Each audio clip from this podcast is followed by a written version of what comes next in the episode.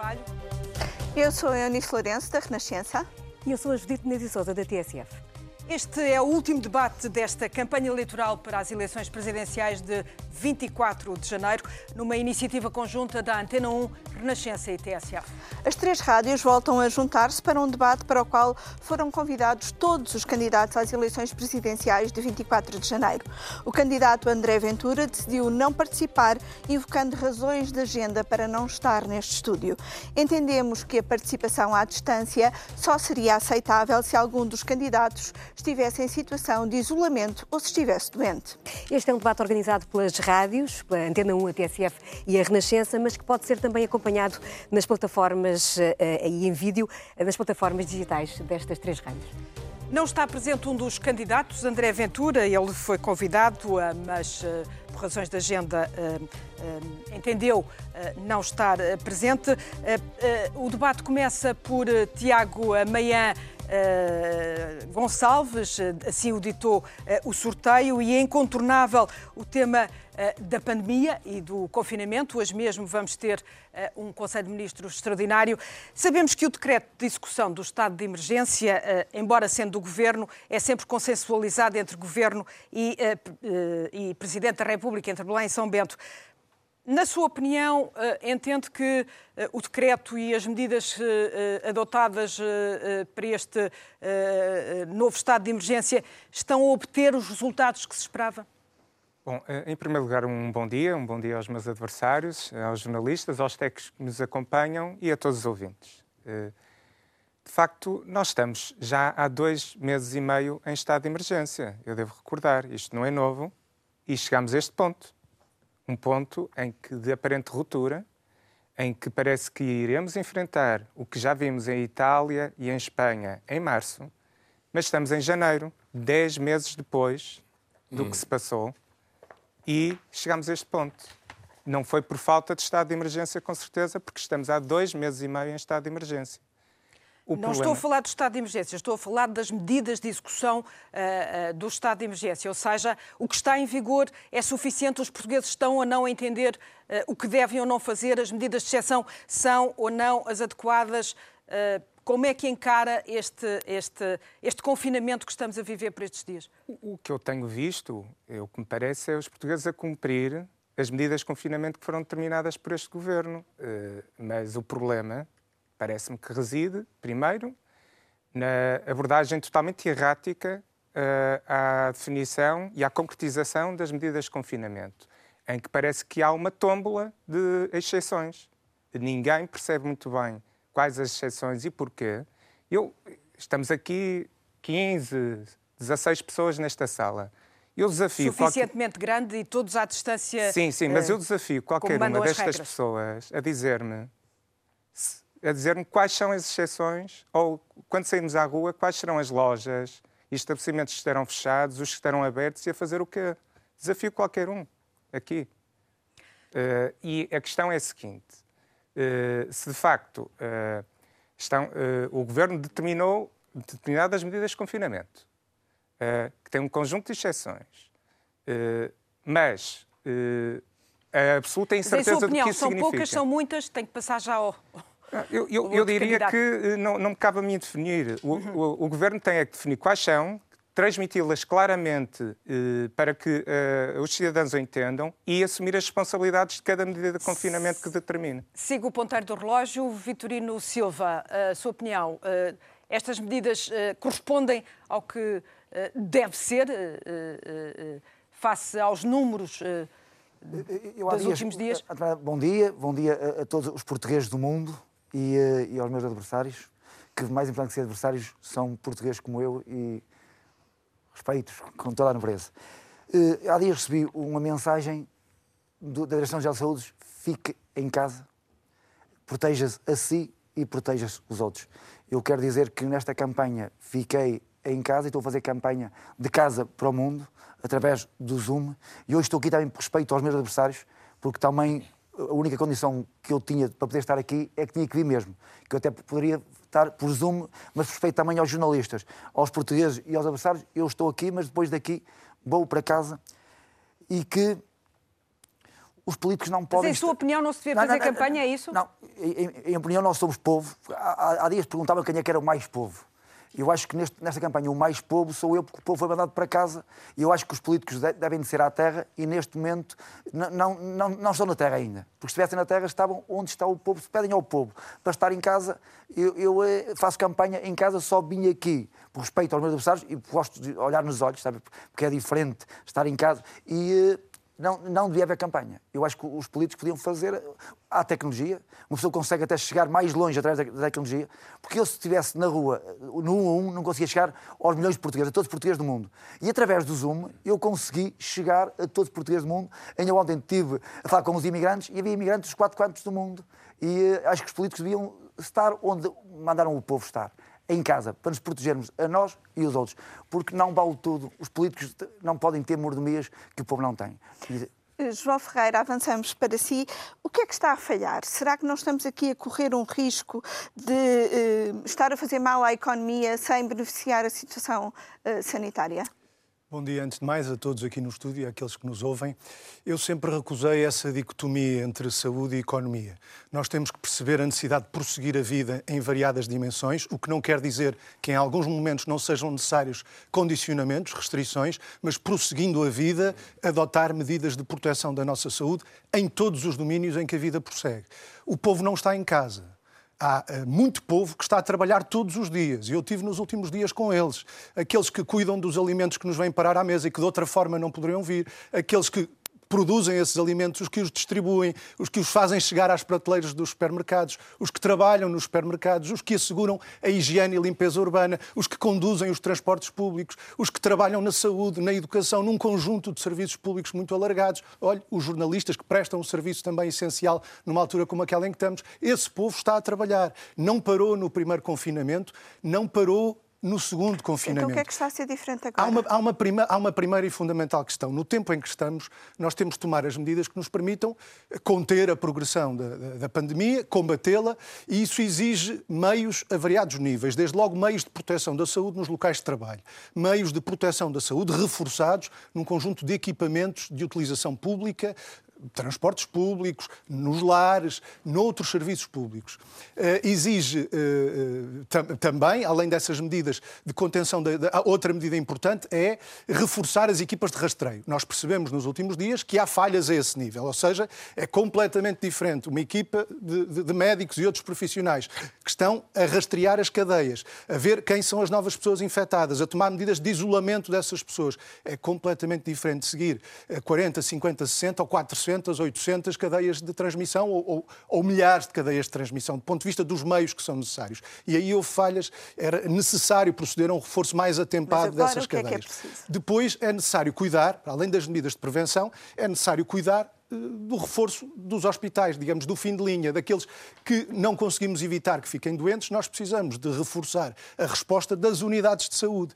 Temos os meios necessários, por exemplo, inscritos no Orçamento de Estado, onde ficou previsto que a breve trecho no início deste ano se deviam reforçar, por exemplo, o número de camas em cuidados intensivos. Esta é uma prioridade. Nós temos que reforçar, está, estava, está previsto no Orçamento mais 400 camas em cuidados intensivos, com o aumento correspondente de médicos, de enfermeiros e de assistentes operacionais e técnicos. É necessário concretizar isto para intervir nestas duas frentes, ou seja, prevenir, conter e reverter o avanço da pandemia, ao mesmo isto implica proteger aqueles que, que, se expõem todos os dias, o povo que não pode ficar em casa, uh, os outros é necessário que façam um esforço de facto para adotarem as medidas que são recomendadas pelas autoridades de saúde. E nestes casos, e termino com isto, nestes casos, naqueles em que é recomendado que de facto fiquem em casa e não saiam de casa, há muitas situações onde é necessário, nós aprendemos isso na primeira, na, no primeiro confinamento. São necessárias medidas de apoio social. Porque vimos no primeiro confinamento que há muitas pessoas que saem de casa porque não podem deixar de sair,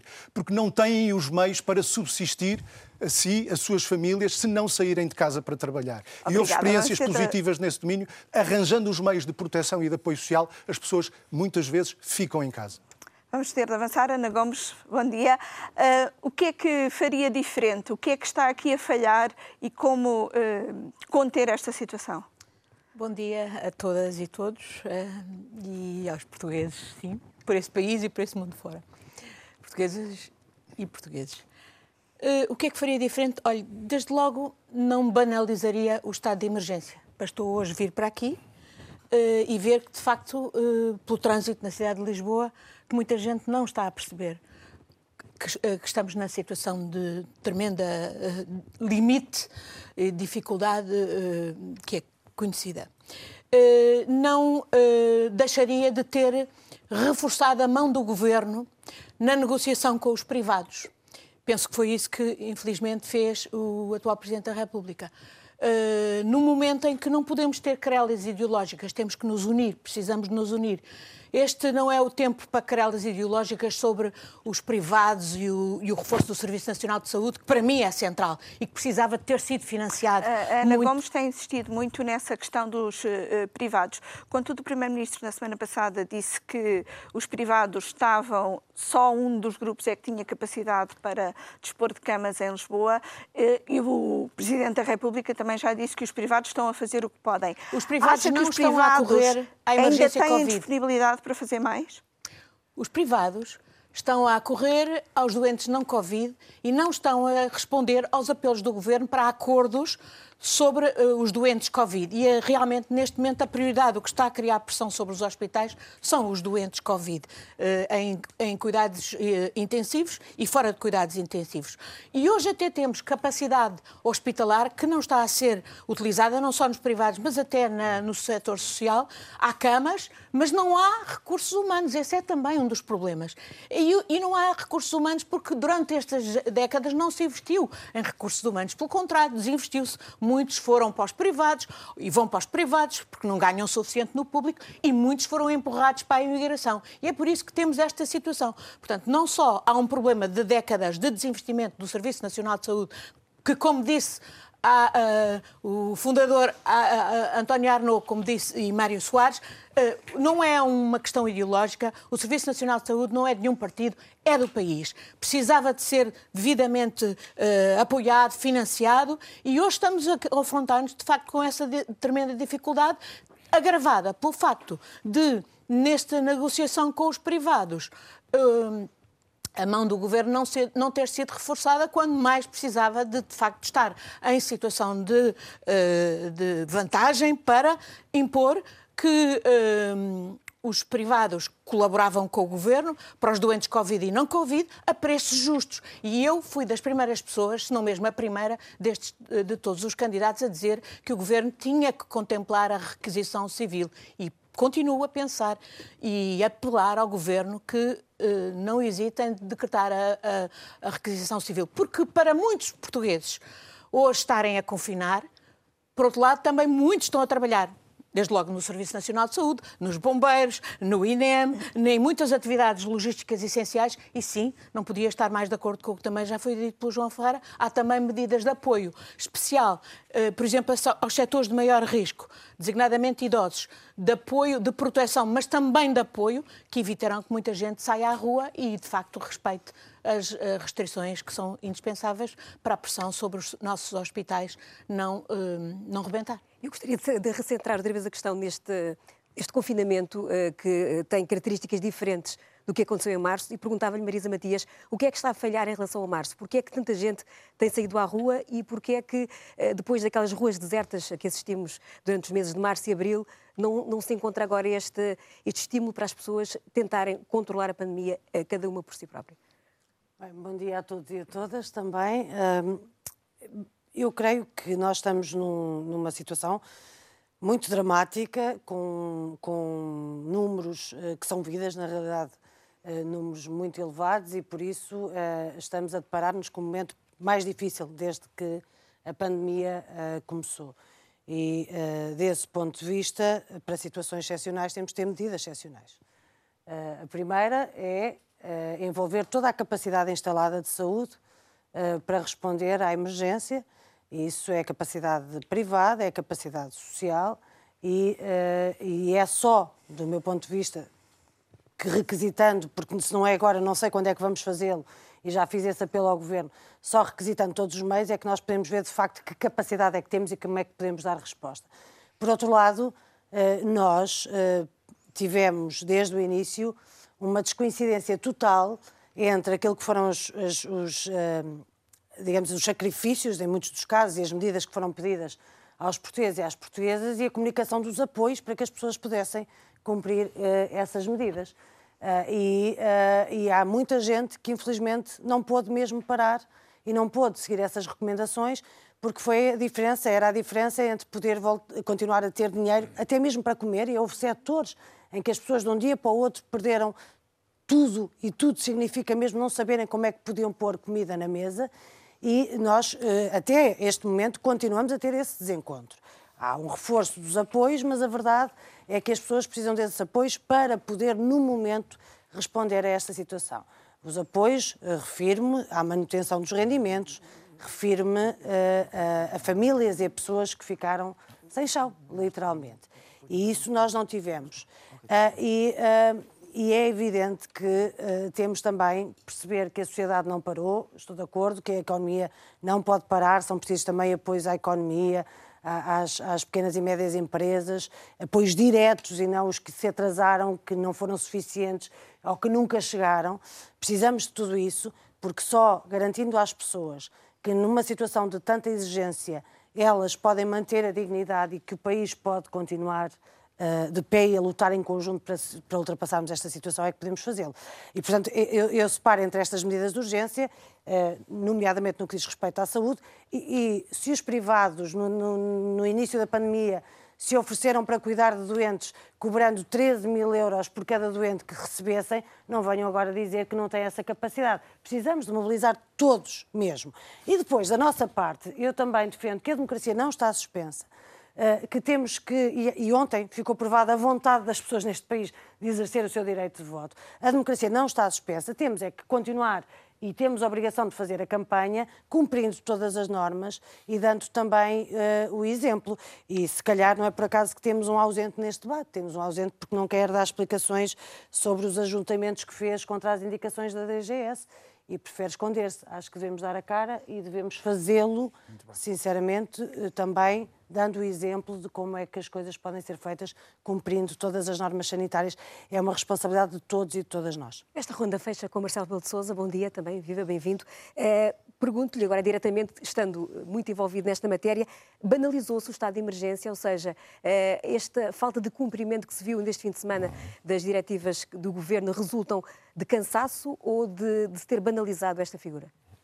Bom, em primeiro lugar, queria cumprimentar os colegas candidatos, as colegas e os colegas candidatos, cumprimentar as senhoras moderadoras e nelas as três rádios, cumprimentar todos os portugueses que nos ouvem, como foi aqui dito, cá dentro e lá fora.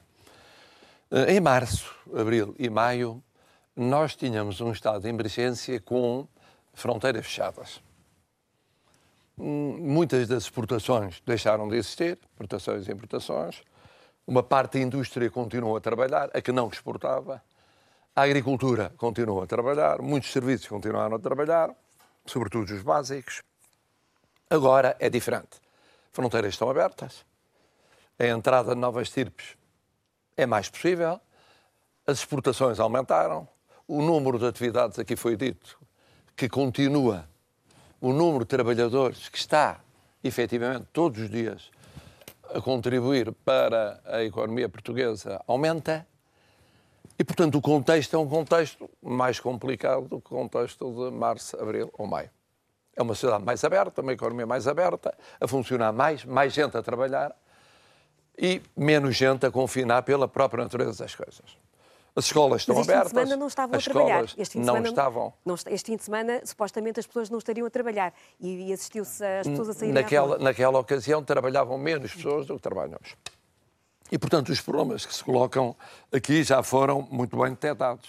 São problemas de apoio social que não deu na medida que se pensava através do crédito bancário ou de linhas de crédito e que está a passar progressivamente para as ajudas diretas no terreno.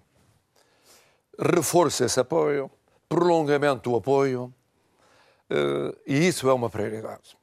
A segunda prioridade perseguida pelo Governo é, naturalmente, a intensificar o rastreio. O rastreio estava previsto para outro número de casos.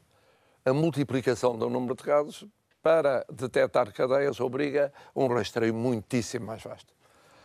Terceiro aspecto, a situação dos lares, que pressionam muitíssimo o número de casos que hoje existe. Os lares não foram um problema agudo em março, abril e maio, começaram a ser em junho, julho, eh, no pino de agosto. Eh, e não deixaram de ser, colocando questões que são questões complicadas de existência, querem pessoal, querem proteção sanitária, querem ligação entre a saúde e a segurança social, se vai descobrindo que de facto tem de ser revisto no futuro, porque há realidades da segurança social que foge, digamos assim, ao acompanhamento pela saúde. E depois, como aqui também já foi dito, é muito importante ir ajustando as medidas à realidade e ir reforçando aquilo que, no fim da linha, deve responder a essa realidade. Neste momento, eh, prevê-se para sexta-feira desta semana qualquer coisa como 700 a 800 internados em cuidados intensivos, ao ritmo de 10, 11, 12, 13 mil casos por dia, e cerca de 5 mil, entre 4.800 e 5 mil internados.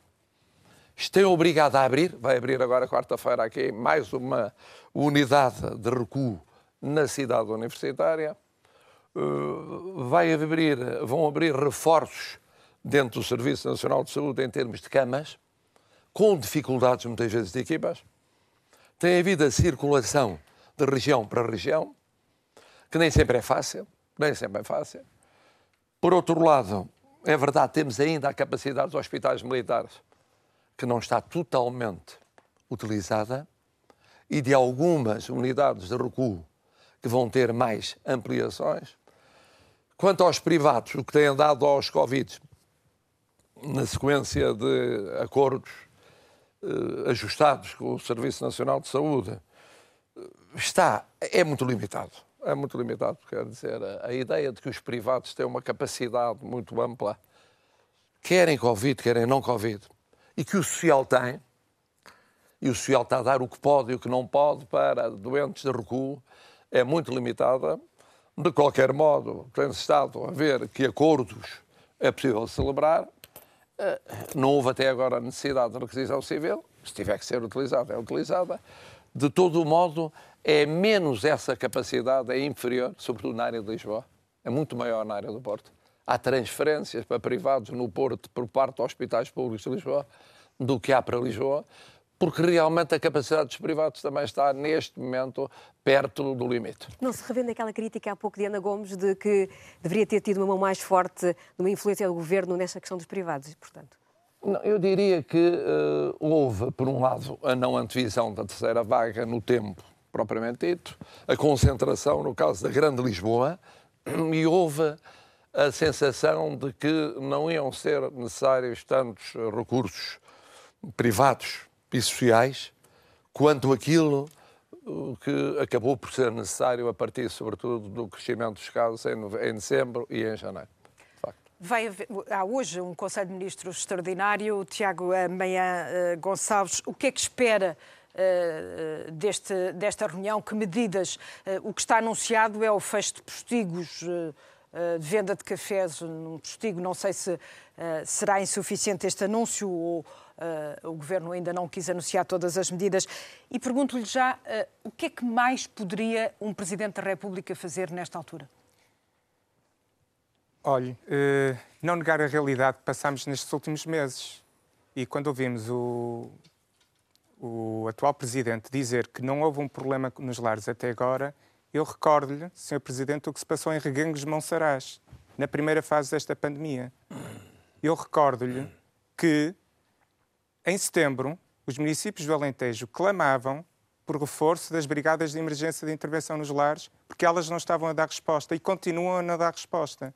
E, portanto, não podemos tapar o sol com a peneira e supor que fizemos um percurso normal até agora. O que devia ter sido feito desde março era um presidente mais interventivo, por exemplo, neste caso que lhe acabo de relatar. Um presidente também mais interventivo é identificar que é evidente que era necessária a oferta social e privada de saúde para eh, debelarmos este, o, o impacto que estamos a ter.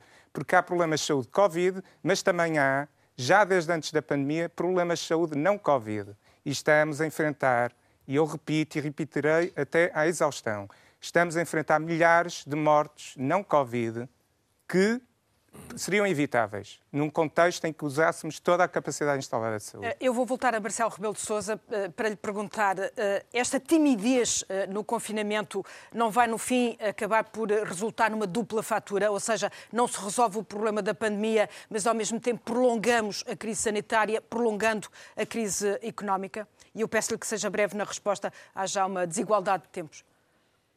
Bom, uma nota só sobre os lares. Eh, eu tive a ocasião de dizer que os lares não tiveram os surtos eh, mais graves na primeira fase da pandemia, mas tiveram logo no verão. Eh, e no verão de uma forma brutal. Brutal. Com problemas de conjugação entre saúde e segurança social. E depois atenuou-se esse fenómeno, mas manteve-se até ao presente. Aliás, com uma propagação impressionante contava-me um, um responsável do Serviço Nacional de Saúde de vários lares em que, nas fases anteriores, havia um infectado e era possível preservar a maior parte dos internados no lar. Agora, em 24 horas, 48 horas, ficam todos infectados. Não respondeu à Bom, minha pergunta. Mas, em relação à questão das medidas, o Governo tem tentado fazer um equilíbrio entre a situação económica e social e a gestão, em larga medida prioritária, da vida e da saúde. Mas estão interligadas, como é natural, e aqui já foi dito. E daí as escolas estarem abertas, e daí haver certas atividades económicas que foram alargadas. Cara essa fatura? Precisamente o que o Conselho de Ministros hoje estará a ponderar a esta hora será hum, restringir mais ou menos atividades económicas estão abertas para além do que estavam em março, abril e maio. Porque, por exemplo, o takeaway foi alargado a toda a atividade económica, não apenas alimentar. Em relação ao funcionamento dos cafés, houve uma maior amplitude de funcionamento. Isto é, a preocupação com a situação económica e social tem levado a medidas restritivas menos restritivas e a ponderação que o Governo tem de fazer é torná-las mais restritivas em homenagem à vida e saúde ou atender ao equilíbrio relativamente à economia social. Vitorino Silva, estas, esta, esta, uh, este confinamento ou a medida deste confinamento uh, não vai, no fim, acabar por uh, não resolver a crise sanitária e pôr em causa a, economia? Claro qual é a sua opinião? Os políticos não fazem milagres e, e temos que deixar a ciência brilhar. Eu acho que às vezes os políticos põem-se à frente da ciência. O grande objetivo não era ter só uma vacina para o Covid-19. Era, ao mesmo tempo, o mundo, porque é um problema mundial, não é um problema do Presidente da República Portuguesa, não é? é de todo o mundo. O grande objetivo é. Perdeu-se no raciocínio. Não, não, não, perdi, não, o grande objetivo é, é assim, arranjar uma vacina que curasse o Covid-19 e a economia ao mesmo tempo. Está a ver? Eu acho que não essa preocupação. Falou-se muito na vacina do Covid, investiu-se muito na vacina do Covid. O país, milhares de vacinas em todo o mundo. Havia países que tinham mais de 50.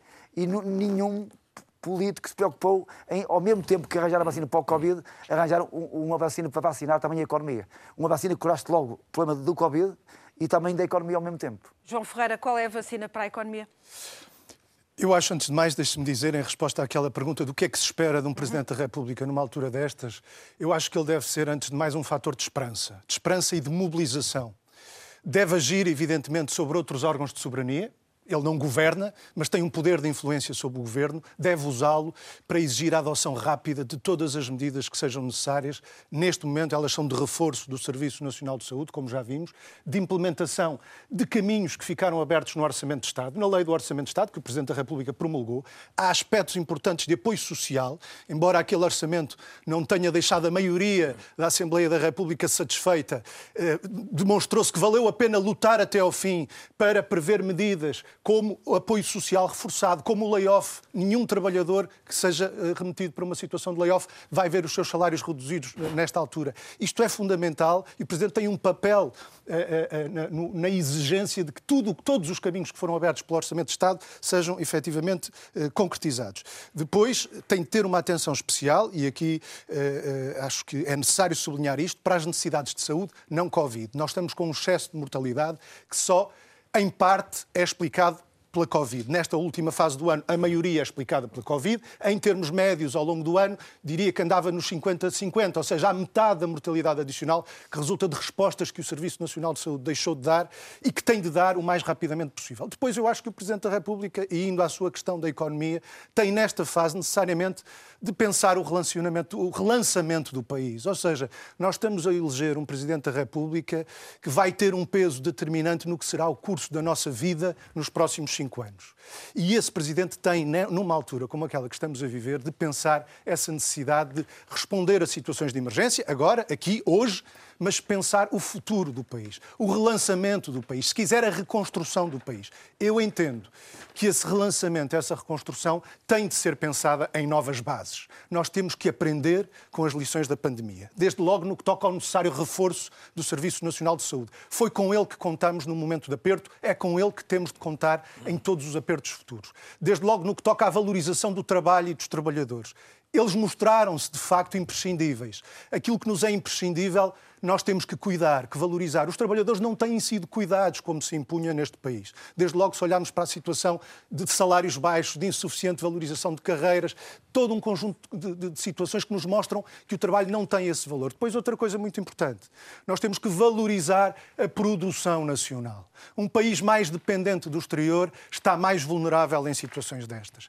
Valorizar a produção nacional é valorizar a nossa capacidade de criar riqueza, de nos tornarmos menos dependentes, menos vulneráveis, criarmos emprego com isso, valorizar o mercado interno, que tem de ser suportado com uma mais justa distribuição de riqueza, com uma elevação dos salários, porque é isso que vai criar mercado para as micro, pequenas e médias empresas, que estão, já viviam numa situação de asfixia, por exemplo, pelo peso esmagador que têm os grupos económicos hoje na nossa economia, mas que viram piorar tudo num momento como este da pandemia. É necessário criar outras e melhores condições também de desenvolvimento desse enorme tecido de micro, pequenas e médias empresas, desde logo, como digo, elevando os salários, apostando no mercado interno, na dinamização da produção nacional. São três grandes lições desta pandemia que eu acho que o Presidente da República deve ter presentes na sua ação nos próximos cinco anos. Obrigada, João Ferreira. Ana Gomes, o que é que um Presidente pode fazer nesta situação ou o Presidente tem aqui poderes limitados?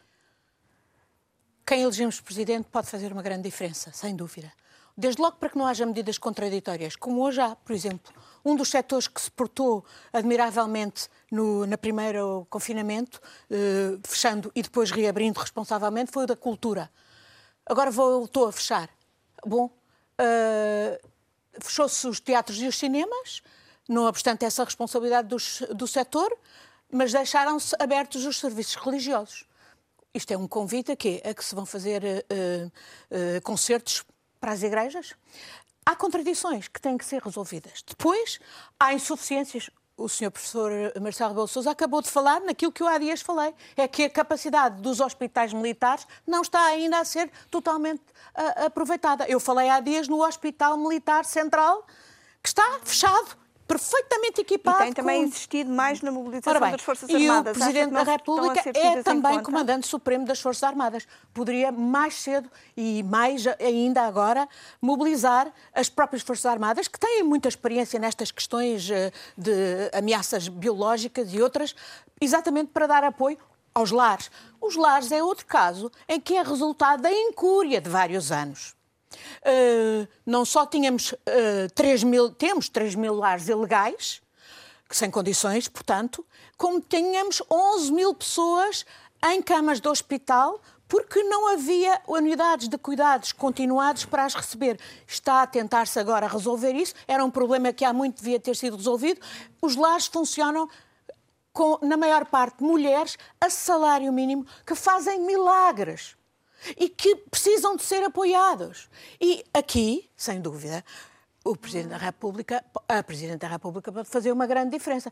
Por exemplo, na mobilização de médicos e profissionais de saúde já reformados, em apoio agora aos que estão na linha da frente sob tremenda pressão.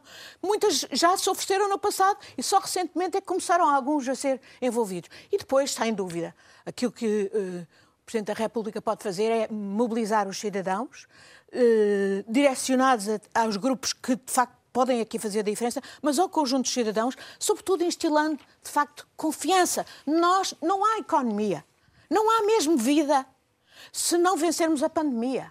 E, portanto, uh, uh, o papel de quem está na presidência da República é dizer aos cidadãos este esforço é necessário, este esforço é indispensável, temos que perceber que a situação é dramática, temos que apoiar aqueles que estão na linha da frente e vamos ser capazes, porque nós, portugueses, sempre fomos capazes.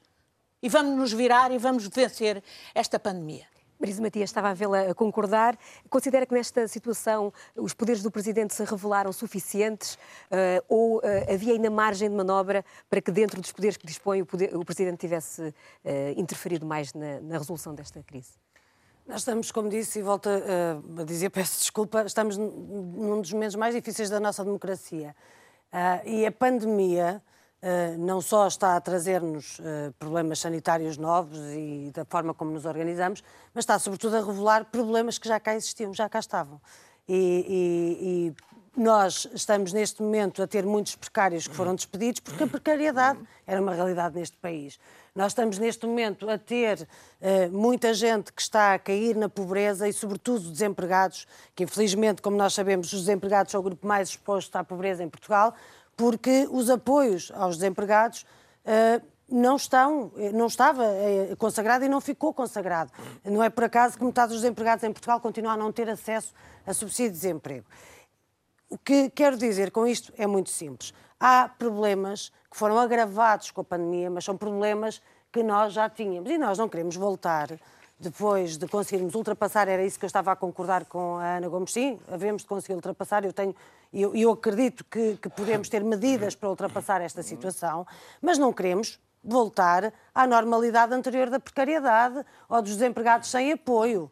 Não queremos voltar à normalidade anterior de não ter medidas no Serviço Nacional de Saúde para garantir a exclusividade e os direitos dos profissionais para se manterem. Não queremos a, a, cada ano que passa, ter a situação que tivemos este ano em pandemia, que é chegar a dezembro com quase menos mil médicos no Serviço Nacional de Saúde, sabendo que nos próximos três anos há 2.600 médicos que se vão reforçar, eh, reformar, peço desculpa, e é preciso reforçar o Serviço Nacional de Saúde. Portanto, todas estas medidas estão aqui em causa. O Presidente da República ou a Presidente da República tem um papel determinante, um papel determinante.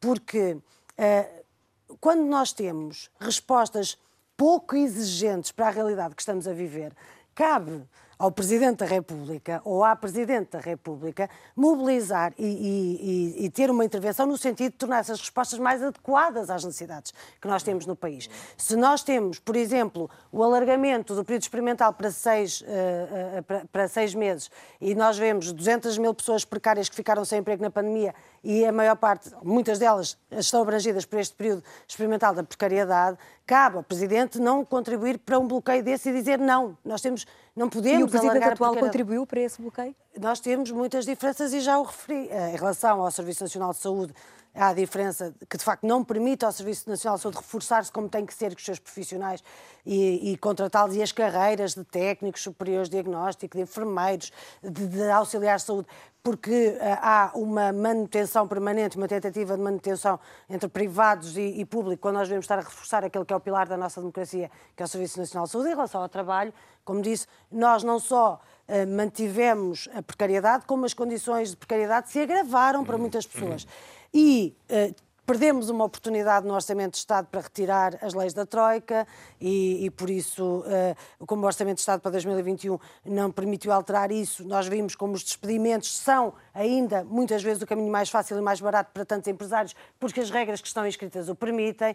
Perdemos uma oportunidade de inscrever já os apoios todos para trabalhadores temporários, para trabalhadores informais. Felizmente, agora em relação à cultura, parece que há um, uma, um recuo, digamos assim, do governo, que é bom, porque já devia estar no orçamento antes, não está, mas o que é importante é que venha e que esses apoios cheguem, e por isso o que eu acho que todos os órgãos de soberania, incluindo o Presidente, têm contribuído para medidas mais exigentes e para acordos mais exigentes. Eu, eu quando me apresentei nesta candidatura, e, e continuo a dizer, eu acredito que nós temos em Portugal uma maioria na Assembleia da República que nos permite as convergências para dar resposta àquilo que precisamos de combater neste país. Eu acredito nisso. E acredito também que do meu ponto de vista e daquilo que dependia de mim, faremos todos os compromissos para dar essa sendo, resposta. Sendo que o Bloco de Esquerda uh, uh, optou por votar contra o último Orçamento de Estado pois, sem dessa mas, maioria. Repare, chegámos a janeiro, chegámos a janeiro e uh, logo em janeiro percebemos que as medidas não eram suficientes. E por isso, logo em janeiro, o governo teve que vir com apoios e bem para trabalhadores uh, precários, para tra trabalhadores informais e temporários, porque já podiam estar nas medidas do orçamento. Foi por teimosia que não estiveram. Mas em relação à função presidencial, Marisa, o que está a dizer é que se fosse presidente teria tentado influenciar mais o orçamento, ou seja, teria mais influência no poder executivo? Não é, o presidente não se substitui ao Poder Executivo. Mas o Presidente também não precisa de fazer pressão para que os privados fiquem na lei de bases de saúde. O Presidente também não precisa de ir a correr a concordar com uma lei como a de, uh, a de o alargamento do período experimental para seis meses, quando nós temos tanta precariedade neste país. Os jovens e as jovens sabem perfeitamente que nós temos que mudar, e, e, é por isso que fazem estes apelos sistemáticos, que nós temos que mudar as, as regras de trabalho, temos que combater a precariedade. Não é possível continuar a exigir às gerações mais novas que, ao entrar no mercado de trabalho, tenham que andar de período experimental em período experimental, alargá-lo para seis meses e mantê-los com vínculos precários. Não é só assim tentar clarificar um bocadinho em relação aos poderes presidenciais. Exerceria esse poder, sobretudo pela palavra, ou acha que esse poder se exerce pela promulgação ao veto de determinadas medidas, como as que teve aí a dizer que deveriam eu, uh, ter sido. Eu uh, acredito na, na democracia, aprovadas. acredito na Constituição e estou perfeitamente confortável com tudo o que está na Constituição e com os poderes que estão distribuídos para cada um dos órgãos de soberania na Constituição. Agora, não subestimemos eh, o poder que pode ter um presidente ou uma, ou uma presidente sem interferir no governo, sem interferir uh, na Assembleia da República, não, não subestimemos o poder que pode ter para ajudar a encontrar soluções melhores e que respondam melhor às necessidades que temos pela frente. E, e, e, desse ponto de vista, eu acho, e já tive a oportunidade de dizer, agora não consigo olhar olhos nos mas olhos pode olhar. Do, do Sr. Presidente, não, não consigo porque tenho de costas e as minhas costas não me deixam. Mas não, não, não consigo, mas já tive a oportunidade de dizer-lhe isso. Acho que, de certa forma, o que aconteceu foi termos um Presidente que contribuiu para manter bloqueios na sociedade portuguesa em áreas que nós precisávamos ter ido muito mais longe e que, infelizmente, a pandemia veio mostrar da pior razão. Tiago Maia Gonçalves tem sido muito crítico do exercício deste mandato presidencial por parte de Marcelo Rebelo de Sousa. Um, presidente é sempre muito ligado à magistratura de influência uh, e nessa magistratura de influência a gestão da palavra e do silêncio são uh, essenciais. Uh, nessas críticas que tem feito, acha que comentar muito depois coloca em perigo o peso da palavra e o peso dessa influência? Não tenho dúvidas. Uh, o Presidente ou serviu de porta-voz de narrativas do Governo, fê-lo no caso da vacina da gripe, fê-lo no anúncio da Liga dos Campeões, ou, por outro lado, aderiu a pactos de silêncio com o Governo, no caso do CEF, no caso do Procurador Europeu. E, portanto, aí vemos uh, a demonstração do que tem sido o mandato de Marcelo Rebelo Sousa na Presidência da República a contínua adesão uh, ao posicionamento do governo, o que levou a enormes desequilíbrios no que deveria ser o regular funcionamento das instituições. Relatei estes casos, mas há muitos mais. Uh, procuraria... É, no seu exercício, o que é que faria diferente? De facto, uh, usar a palavra não como amparo ou desculpabilização ou, criação, ou, ou, ou para criar distrações eh, em prol do governo. Não é? Eh, a palavra, eh, no caso do CEF, deveria ter sido usada não em conversas privadas, mas em público há já meses atrás. A palavra, no caso do, do, do escândalo do Procurador Europeu, também já devia ter sido usada, porque isto não é novo. Nada disto é novo e Marcelo Rebelo de Sousa aderiu a pactos de silêncio e só quando explode uh, o escândalo mediático é que Marcelo Rebelo de Sousa atua porque como eu também já referi em outras ocasiões, considero que a única força motriz do Sr. Presidente da República é a sua busca de popularidade. Vitorino Silva, o que é que faria diferente? Olha, eu... Menos palavra, mais silêncio ou ao contrário?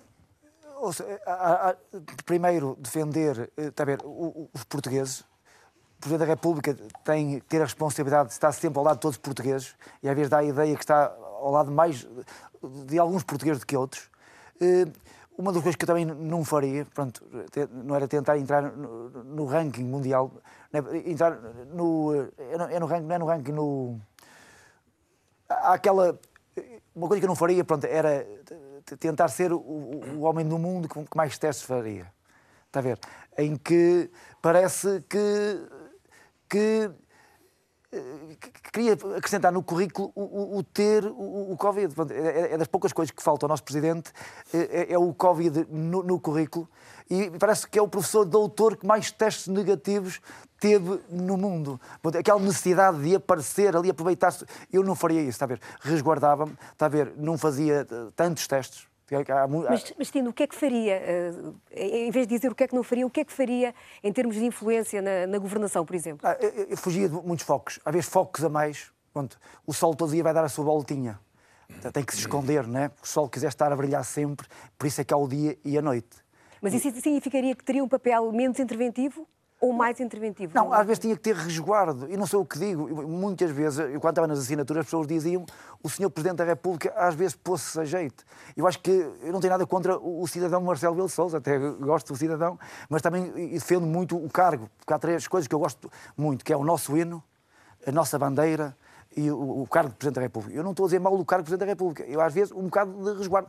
Às tantas, ele mesmo puxando a fita atrás, era capaz de perceber o que eu estou a dizer. Às tantas, o Marcelo Rebelo de Sousa, na pele do comentador, a comentar com o Presidente da República, era capaz de ter a mesma opinião que eu. Mas eu não tenho nada contra o cidadão, não tenho nada e defendo sempre, sempre, sempre Mas o cargo é de Presidente da República, que é o Como é que faria diferente? Tentava influenciar mais diretamente o Governo? Claro, isto é, eu, quando, eu quando digo que não gostei de ver aqui há, pouco, aqui há uns dias em que primeiro os, políticos portugueses faziam milagres, quando os políticos nunca fizeram milagres. Depois queriam saber quem era a culpa. Eu nunca vi ninguém à procura da culpa. Não, não, a culpa é minha. A culpa é minha. E vi o primeiro-ministro dizer que era culpado e o, nosso presidente dizer: não, não, o culpado sou eu. Eu não ia por aí. Eu não fazia isso, está a perceber? Porque. No fundo, no fundo, era resguardo. E quando digo resguardo, mas é, é da natureza dele. Nem faz por mal. Está a ver? Tenho a certeza absoluta que às vezes nem se apercebe, porque está a viver e tão intensamente ali e às vezes nem se apercebe. João Ferreira, tem considera que o atual Presidente da República tem sido suficientemente escrutinado ou, uh, ou não? Bom, há desde logo agora uma, uma, enorme oportunidade de escrutínio, que são as eleições. Eu creio que falou-se aqui eh, no poder da palavra, se o Presidente deve ser ou mais ou menos interventivo. Eu acho que a Constituição define de uma forma adequada o que devem ser os poderes do Presidente da República. A questão não está tanto em ter mais ou menos poderes, está na forma como eles são exercidos. O poder da palavra é indiscutivelmente eh, um poder importante. A palavra do Presidente da República influencia o curso da vida nacional, a percepção que as pessoas têm dos problemas, a percepção dos caminhos e soluções a percorrer, mas depois há poderes concretos, de uso cotidiano, que eu não desvalorizo. É o Presidente que decide promulgar ou vetar leis. Eu, em vários momentos, tenho dito, teria tido decisões diferentes daquela que teve, daquelas que teve o Presidente da República, seja no que toca a promulgações, seja no que toca a vetos. Houve promulgações e vetos que eu acho que não defenderam o direito ao trabalho, consagrado na Constituição, não, não ajudaram a melhorar os salários, não combateram a precariedade, não defenderam o Serviço Nacional de Saúde, olha, não defenderam uma coisa importante como é eh, os transportes públicos nas áreas metropolitanas. Acho que faz, fazia falta uma atenção mais permanente e mais consequente ao interior do país, não apenas depois da catástrofe, mas estar lá antes para ajudar a prevenir a catástrofe. E há uma coisa que eu acho que merece uma referência especial, que tem que ver com funções de soberania, às quais o Presidente da República deve dar uma grande atenção. Ele é, por exemplo, o Comandante Supremo das Forças Armadas. Nós temos hoje umas Forças Armadas, em grande medida, desmotivadas houve um enorme desinvestimento nas Forças Armadas. Nós temos, eu, e eu tenho reunido com corpos, com associações representativas de, de, das Forças Armadas, praças, oficiais, sargentos, que nunca foram recebidos pelo atual Presidente da República, é uma queixa que apresentam, desmotivados, com baixos salários, são dos tais que estão neste momento de pandemia 24 horas disponíveis. Ana Gomes está a concordar com 24 horas disponíveis. Alguns deles, é bom saber, recebem o salário mínimo nacional ou perto disso, os praças o que tem feito com que muita gente tenha saído das Forças Armadas, porque, por isso, simplesmente, safam-se melhor num conjunto de outras profissões uh, pouco qualificadas. Isso é uma desvalorização tremenda das Forças Armadas. Tem contribuído para uma inversão da pirâmide. Uh, há problemas no comando de, de, de, e, e o mesmo poderia dizer em relação às Forças de Segurança. Tenho reunido com associações representativas das Forças de Segurança. São funções de soberania, promover a segurança, promover a defesa nacional. Já agora, não devem ser confundidas uma, uma com a outra e há quem faça essa confusão. João Ferreira, vamos as, ter as que, associações profissionais das forças de segurança. Eu registro que Marcelo Rebelo de Sousa vai assistindo com um ar de muita paciência e já lá vamos pedir-lhe a resposta. Mas, mas deixe-me só concluir, porque as, as, as associações profissionais. Lá está o exemplo de, um, de corpos profissionais que deveriam ter merecido uma outra atenção. Eu reuni mais do que uma vez com associações representativas das Forças de Segurança, PSP, GNR eh, eh, polícia, e, e, e, outras, Polícia Marítima, CEF, eh, e uma das queixas que eu vi foi precisamente essa. Não houve da parte do Presidente da República vontade, em nenhum momento, de os receber diretamente. diretamente. Ana Gomes, concorda com o João Ferreira, já percebi, foi sempre assinando que sim com a cabeça. houve demasiada palavra e pouca ação por parte deste Presidente da República? Sim, e a palavra de quem é Presidente Presidente da República deve ser utilizada judiciosamente, porque ela pesa. Pesa em privado e pesa em público. Em privado, em articulação leal e franca com o Governo, mas em público, se necessário for.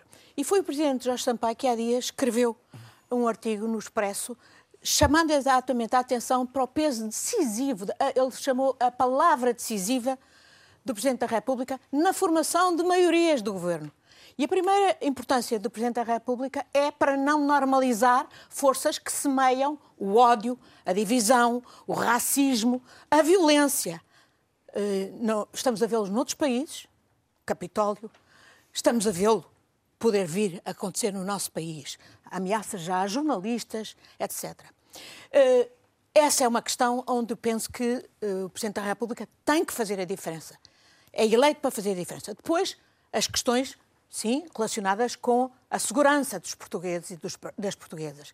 E sim, eu também faço a distinção entre Forças Armadas e Forças de Segurança, mas e, e elas têm que ser devidamente apoiadas, equipadas, treinadas, mas também exigir, e haver exigência. E eu vejo homens e mulheres capacíssimos nas Forças Armadas e nas Forças de Segurança e mal pagos e sem motivação. E nas Forças de Segurança vejo pior. Vejo forças de extrema-direita infiltradas. Sim, esta era uma questão em que o Presidente da República devia ter feito a diferença, podia ter feito a diferença. Eu farei quando for Presidente da República. Como é que seria Depois o há estilo... as questões da justiça, da justiça bloqueada. É que não é só a justiça com falta de meios e, e demorada, Já lá portanto esse, negada, é bloqueada, tema, onde faz a imensa diferença para o país ter os recursos de que precisa para investir no Serviço Nacional de Saúde, na escola pública, nas forças de segurança e nas forças armadas e por aí fora. E depois há a reorganização do país, a regionalização que está na Constituição e em que não se deram passos significativos quando nós vemos, até na pandemia, que é graças ao poder local que de facto é possível chegar a quem mais precisa, a quem, para, para quem são direcionados os apoios que estão a ser ditos, eh, decretados a nível governamental. E, claro, a questão de fundo a questão da economia. A viragem absoluta que o nosso país precisa de fazer, não só para aproveitar as oportunidades dos fundos europeus, mas as exigências de responder às alterações climáticas, de, de dar sustentabilidade económica e social e, e, à, à, nossa uh, economia e, evidentemente, livrar-nos dessa dessa, dessa uh, flagelo que são os salários baixos, livrar-nos do mas, flagelo da precariedade. O Presidente da República não é um Primeiro-Ministro. Não, mas pode fazer toda a diferença. Pode convocar as empresas, os cidadãos, uh, uh, as universidades para fazerem a diferença, para aproveitarmos. Não há economia verde sem economia azul. Nós temos 97% do nosso território é mar. Estamos cheios de mar na boca, mas não aproveitamos o, o, que o, o potencial mas extraordinário. Com uma dessas, não, um presidente não, não se pode sobretudo... uh, quase que substituir à oposição? Não, não, não. É em articulação leal com o Governo, com a Assembleia da República, com os outros órgãos, que justamente quem é Presidente da República deve utilizar todos os poderes que estão previstos na Constituição incluindo o poder da magistratura de influência, da palavra, como digo, em privado e, se necessário, em público. E há muita coisa que pode ser feita em privada para se conseguir resultados. E sim, é aqui que eu acho que eu posso fazer uma grande diferença sendo Presidente da República. Marcelo de Sousa ouviu em silêncio todas estas uh, críticas. Uh, eu pegava aqui numa, numa, algo que foi dito sobre a palavra decisiva do Presidente, uh, citando até Jorge Sampaio, na formação de maiorias. Considera ser, esse um, ser essa uma das tarefas e até que ponto é que, durante este último ano, contribuiu ou não para a estabilidade de uma solução governativa?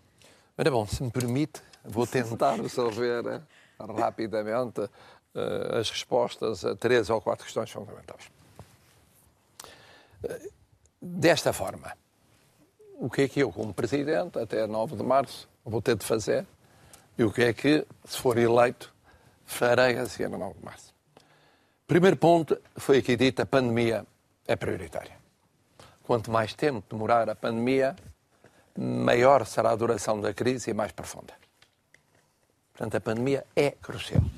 Uma coisa é três meses, seis meses ou nove meses mais. E quanto à pandemia, é importante manter um amplo diálogo e consenso tem havido nas questões epidemiológicas entre especialistas, partidos com assento do Parlamento, Presidente da Assembleia da República, Presidente da República e Primeiro-Ministro. É crucial. Segundo, é crucial pegar no orçamento para 21 e aplicá-lo com todas as virtualidades que tem, nomeadamente o investimento previsto para 2020, que acabou por ser, de alguma maneira, bloqueado pela Covid, no, no Serviço Nacional de Saúde. Terceiro lugar, é muito importante intensificar as medidas económicas e sociais, as urgentíssimas, almofadas para aguentar o tecido económico e social durante a pandemia. Depois, as urgentes para o rearranque da economia da sociedade portuguesa. E depois as viradas para o futuro. Umas dependem de nós, durante a presidência portuguesa do Conselho Europeu, outras vão depender de 27 Estados.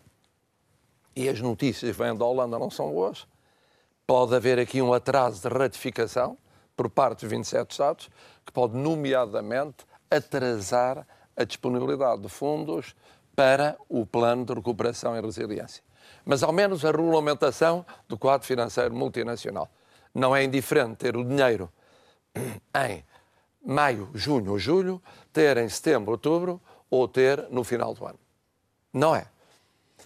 Mas há medidas sociais e medidas económicas que são imprescindíveis e eu aí concordo que se deve ir mais longe e olhar para médio e longo prazo. Depois, foi aqui falado o problema da soberania dos órgãos de, de, e das funções de soberania. Eu vou citar, não podemos falar de tudo, das Forças Armadas. É preciso levar mais longe a reforma do sistema de saúde que tem o ministro João Caravinha entre mãos para decisão eh, das Forças Armadas a revisão do Estatuto das Forças Armadas, que há décadas, como das Forças de Segurança, há décadas tem vindo a perder em comparação com outras funções do Estado e agora há anos com as magistraturas. Esse é um facto. Há que levar mais longe a aplicação do Estatuto do Antigo Combatente finalmente aprovado. Há que valorizar as forças nacionais destacadas. Há que levar mais longe o que tem sido a muito feliz intervenção, não apenas da pandemia nos fogos, mas em contacto com as populações. E nas forças de segurança, exatamente o mesmo problema em termos estatutários. É, são, são prioridades, estão na ordem de trabalhos do governo, mas têm de se concretizar mais rapidamente. Estão também na ordem de prioridades do mais Presidente. rapidamente. Mais Estão também rapidamente. na ordem de prioridades Bom, do Presidente. Regionalização, também foi aqui que é levantado, eu não queria fugir a essa questão. É muito simples, como sabe, a regionalização. Quer-se que a Constituição seja aplicada como está, a referendo. Portanto, o que se trata é de uma iniciativa de um mapa, apresentação E de um quando mapa, é que acha que pode de haver uma um lei, novo de referendo uma lei. sobre regionalização? Não, é muito simples. A iniciativa da realização do referendo é uma iniciativa do Governo ou do Parlamento. Os referentes têm 150 E o Presidente... E o presi... Ana Gomes está a dizer que isso é boicotar a regionalização. Não, não, não, não é, não é boicotar. Acha que 50%. se deve fazer sem Não, não. referendo a regionalização? Acho que a regionalização está na Constituição, deve-se avançar imediatamente numa verdadeira descentralização e desconcentração administrativa, que também está na Constituição, eh, eh, que prepara a regionalização eventualmente para a tal consulta que vem na Constituição. Mas hoje já podemos dar passos, e não são passos como, por exemplo, aquelas eleições e que não haja- falsificadas que não haja o que 50%, o resto que do não Sr. Presidente da República que o e que todos os que autarcas neste país sabem que não, avança nada. para o concluir o 50%. raciocínio. A minha posição sobre a matéria é a seguinte.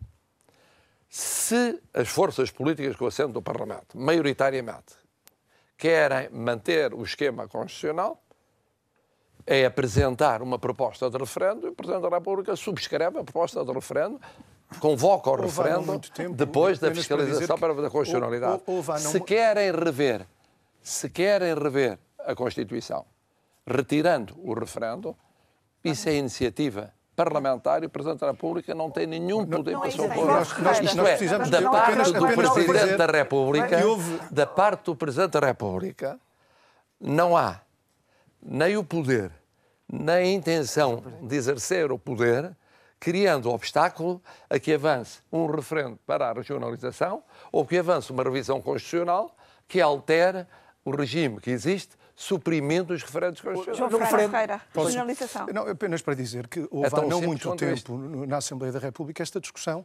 Foi apresentada uma proposta Claro. de calendário que permitia, tendo todo um processo preparatório tendente à instauração das regiões administrativas, conforme está previsto na regionalização, esse calendário a ser seguido permitiria que tivéssemos a eleger os primeiros órgãos regionais nas próximas eleições autárquicas. Foi um projeto que o PCP apresentou, ele foi chumbado. É desejável que, que, que essa, que a maioria que o chumbou possa mudar, porque eu, eu estou convencido de facto que é um passo essencial para a promoção de políticas de desenvolvimento regional mais eh, efetivas, dar o passo da regionalização, democratiza- democratizar esse nível intermédio da administração do Vitorino Estado. Silva que é está a no ar. Eu sou a favor da regionalização, mas está em favor do referendo. Acho que deve haver um referendo, mas que não haja o teto de 50%. Se um Presidente da República pode ser eleito e o nosso Presidente foi eleito com menos de 50%, né, se fosse igual ao referendo, ele não tinha tomado posse. Tinha que haver outras eleições que, que acabem com o teto, nem que seja só eu a votar eh, no referendo, mas que seja aprovado. Porque todos os referendos que fizeram em Portugal foram para rasgar. Está a ver? Houve três e rasgaram-se todos, ok? Tiago mas Maia- tirar o o teto. Tiago Meian Gonçalves, o Presidente pecou nesta matéria? De novo, estamos sempre a discutir o acessório em vez de discutirmos o essencial. Então, Também neste tema, discutimos referendos, calendários, mapas. Não é nada disto que tem de ser discutido quando falamos de regionalização. O que tem que ser discutido é quais são os poderes do Estado Central que ele vai ter que abdicar. E esta discussão nunca é tida, e é por isso que a discussão de regionalização em Portugal está sempre inquinada. Quando começarmos a discutir os poderes que o Estado Central tem que abdicar, aí sim poderemos falar de regionalização. E que poderes é que, de que Estado teria de abdicar na sua leitura? Talvez- talvez evidentemente, valha a pena conhecer a evidentemente que há já há pragmaticamente regionalização no país. Já existem CCDRs, já existem direções regionais de todos os ministérios, mas há é um Estado gordo que faz também sobreposição de competências e aqui está em que é o Estado Central que escolhe quem lá está a mandar nestas estruturas. E este, é isto que tem que começar a ser discutido. E, e do meu ponto de vista, e eu sou um regionalista, posso afirmá-lo aqui, mas a discussão da regionalização tem sido sempre inquinada ao longo do tempo, porque o Estado Central nunca discute o que tem que discutir, o que tem que abdicar. Mas eh, referendo ou não referendo?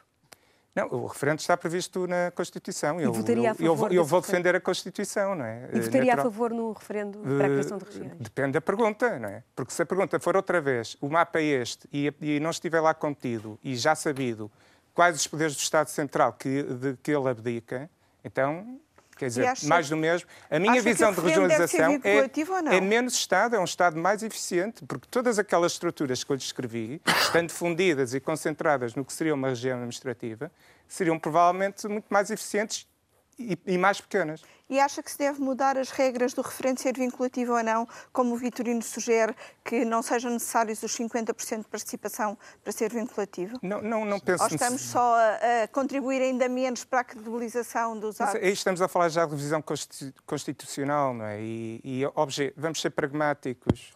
Falamos de revisões constitucionais, mas isso não vai acontecer num é que futuro previsível. De mudar, a- de fazer Não vai revisões? acontecer num futuro Quem é que previsível. tenha medo de fazer é? revisões? Marisa é Matias, em relação a esta questão da regionalização, local eh, como é que se posiciona?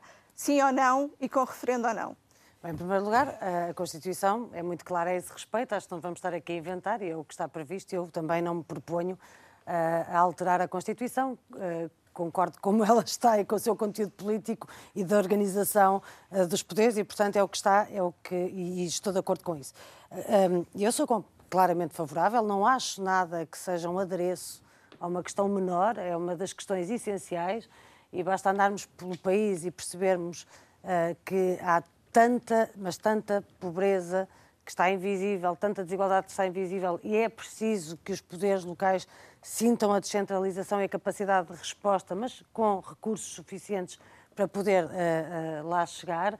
Uh, e, e, eu, eu tenho, tenho visto isso, mas é, há pouco, quando estava a levantar o dedo, eu esta coisa de não interromper e de levantar o dedo depois faz Mas podem que... interromper, desde que não se atropelem. Eu sei, eu claro. sei, eu sei, mas como já estava toda a gente a interromper, eu achei por bem não juntar, não juntar uh, a minha voz. Era quando estava a falar o Sr. Presidente, porque nós ouvimos a explicação que fez agora aqui, mas durante o seu mandato disse que a regionalização era um erro, avançar com o processo tal como estava era um erro irreversível.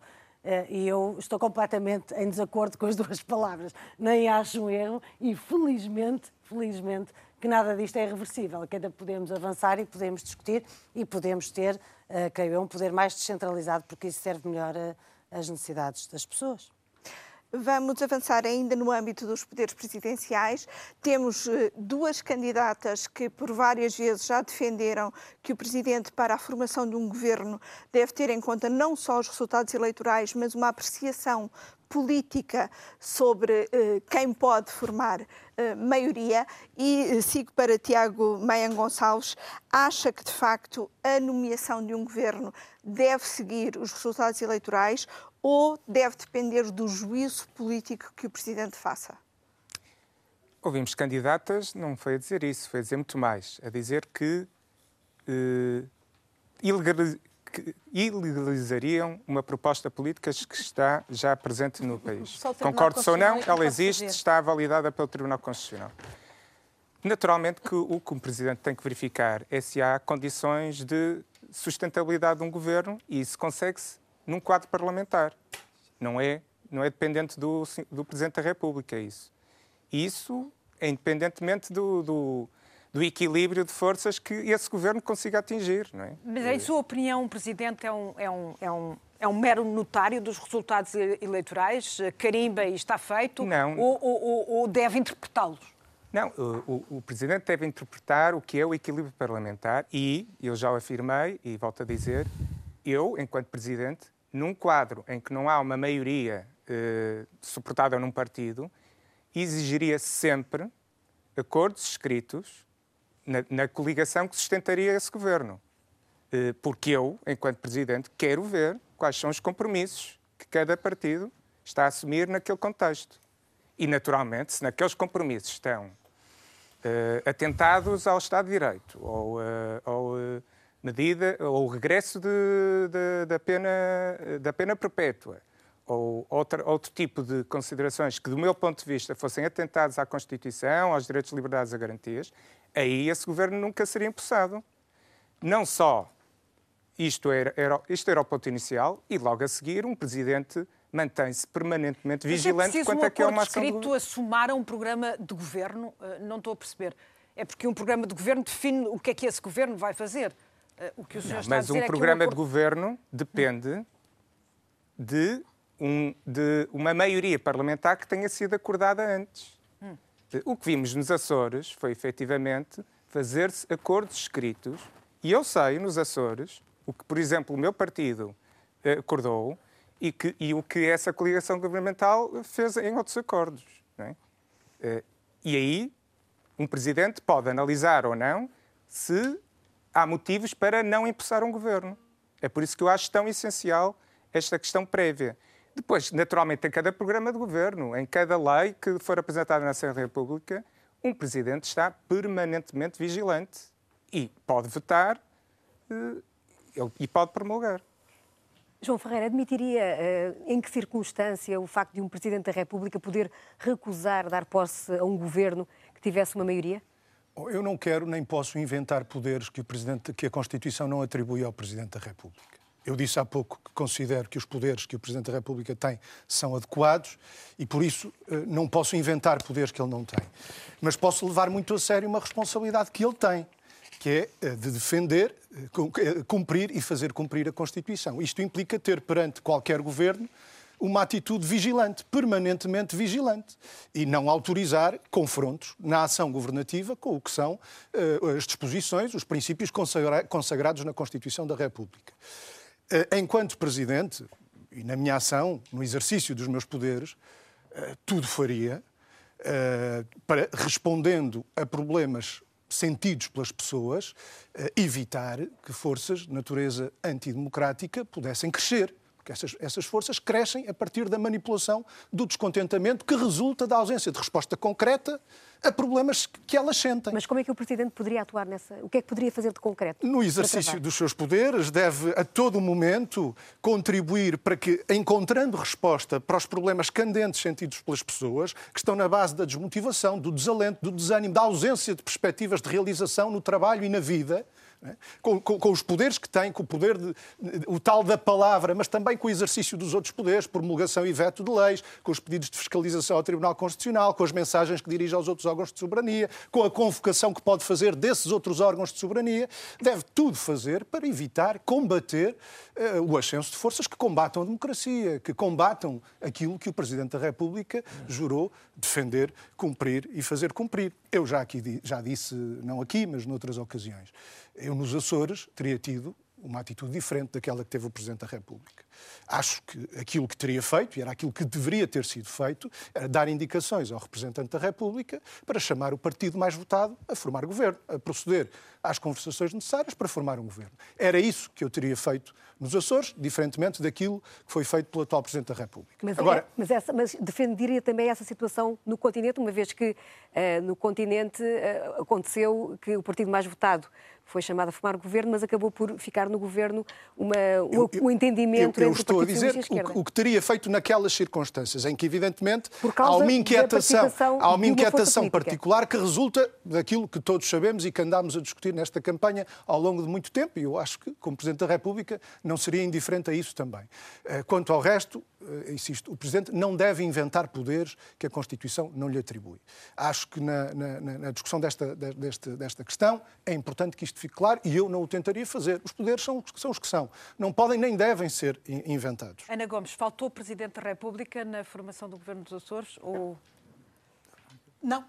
Houve Presidente da República, mas houve a ajudar a normalizar uma força que propõe pena de morte, prisão perpétua, castração química, admite cortar mãos a ladrões, admite, quer confinar a comunidade cigana, faz insultos a imigrantes, a africanos, eh, faz insultos machistas. Mas o, candidatos à presidência da República. Aí, o Presidente não, da República é não o pode banir. Não, é uma, não, é, não estamos a falar de uma força qualquer, eh, de uma opinião mais. Não, estamos a falar de um perigo. Viu-se viu-se noutras partes do mundo, viu-se no Capitólio, vemos-lo aqui com ameaças também a jornalistas. E, portanto, isto não se pode banalizar e não se pode normalizar nos Açores ou na República, onde já se admite replicar e onde até já se decide de, e já se negociam pastas ministeriais. Ora bem, como disse o Presidente Jorge Sampaio, a palavra decisiva do Presidente da República é também decisiva para a formação das maiorias que sustentam o, o governo se o Presidente da República, a Presidente da República, pode, pode, sinalizar que determinado ministro não pode estar no governo, como fez o Presidente Jorge Sampaio, como fez o Presidente Marcelo Rebelo de Sousa, pois por maioria de razão tem que exercer o juízo que a Constituição lhe uh, uh, entrega no propósito de defender, cumprir e fazer cumprir a Constituição e, portanto, não normalizar forças que querem destruir a Constituição, que querem fazer o país sair da ONU, que querem fazer, eh, que se aliam a todos aqueles que na Europa querem destruir o projeto europeu. Salvini, a Le Pen e a outras coisas ainda piores. Portanto, isto não, é, não dá estabilidade nenhuma, nem ao país, nem à Europa. E sim, o que alimenta estas forças é também a falta de ação presidencial, por exemplo, para chamar a atenção para as tremendas injustiças e para as combater no plano nacional, no plano europeu e global. Por exemplo, o facto de vivermos com esta situação inacreditável, de nos dizerem que não há dinheiro para pagar o Serviço Nacional de Saúde, ou a escola pública, ou as forças de segurança, e depois o dinheiro ir a rodos para offshores.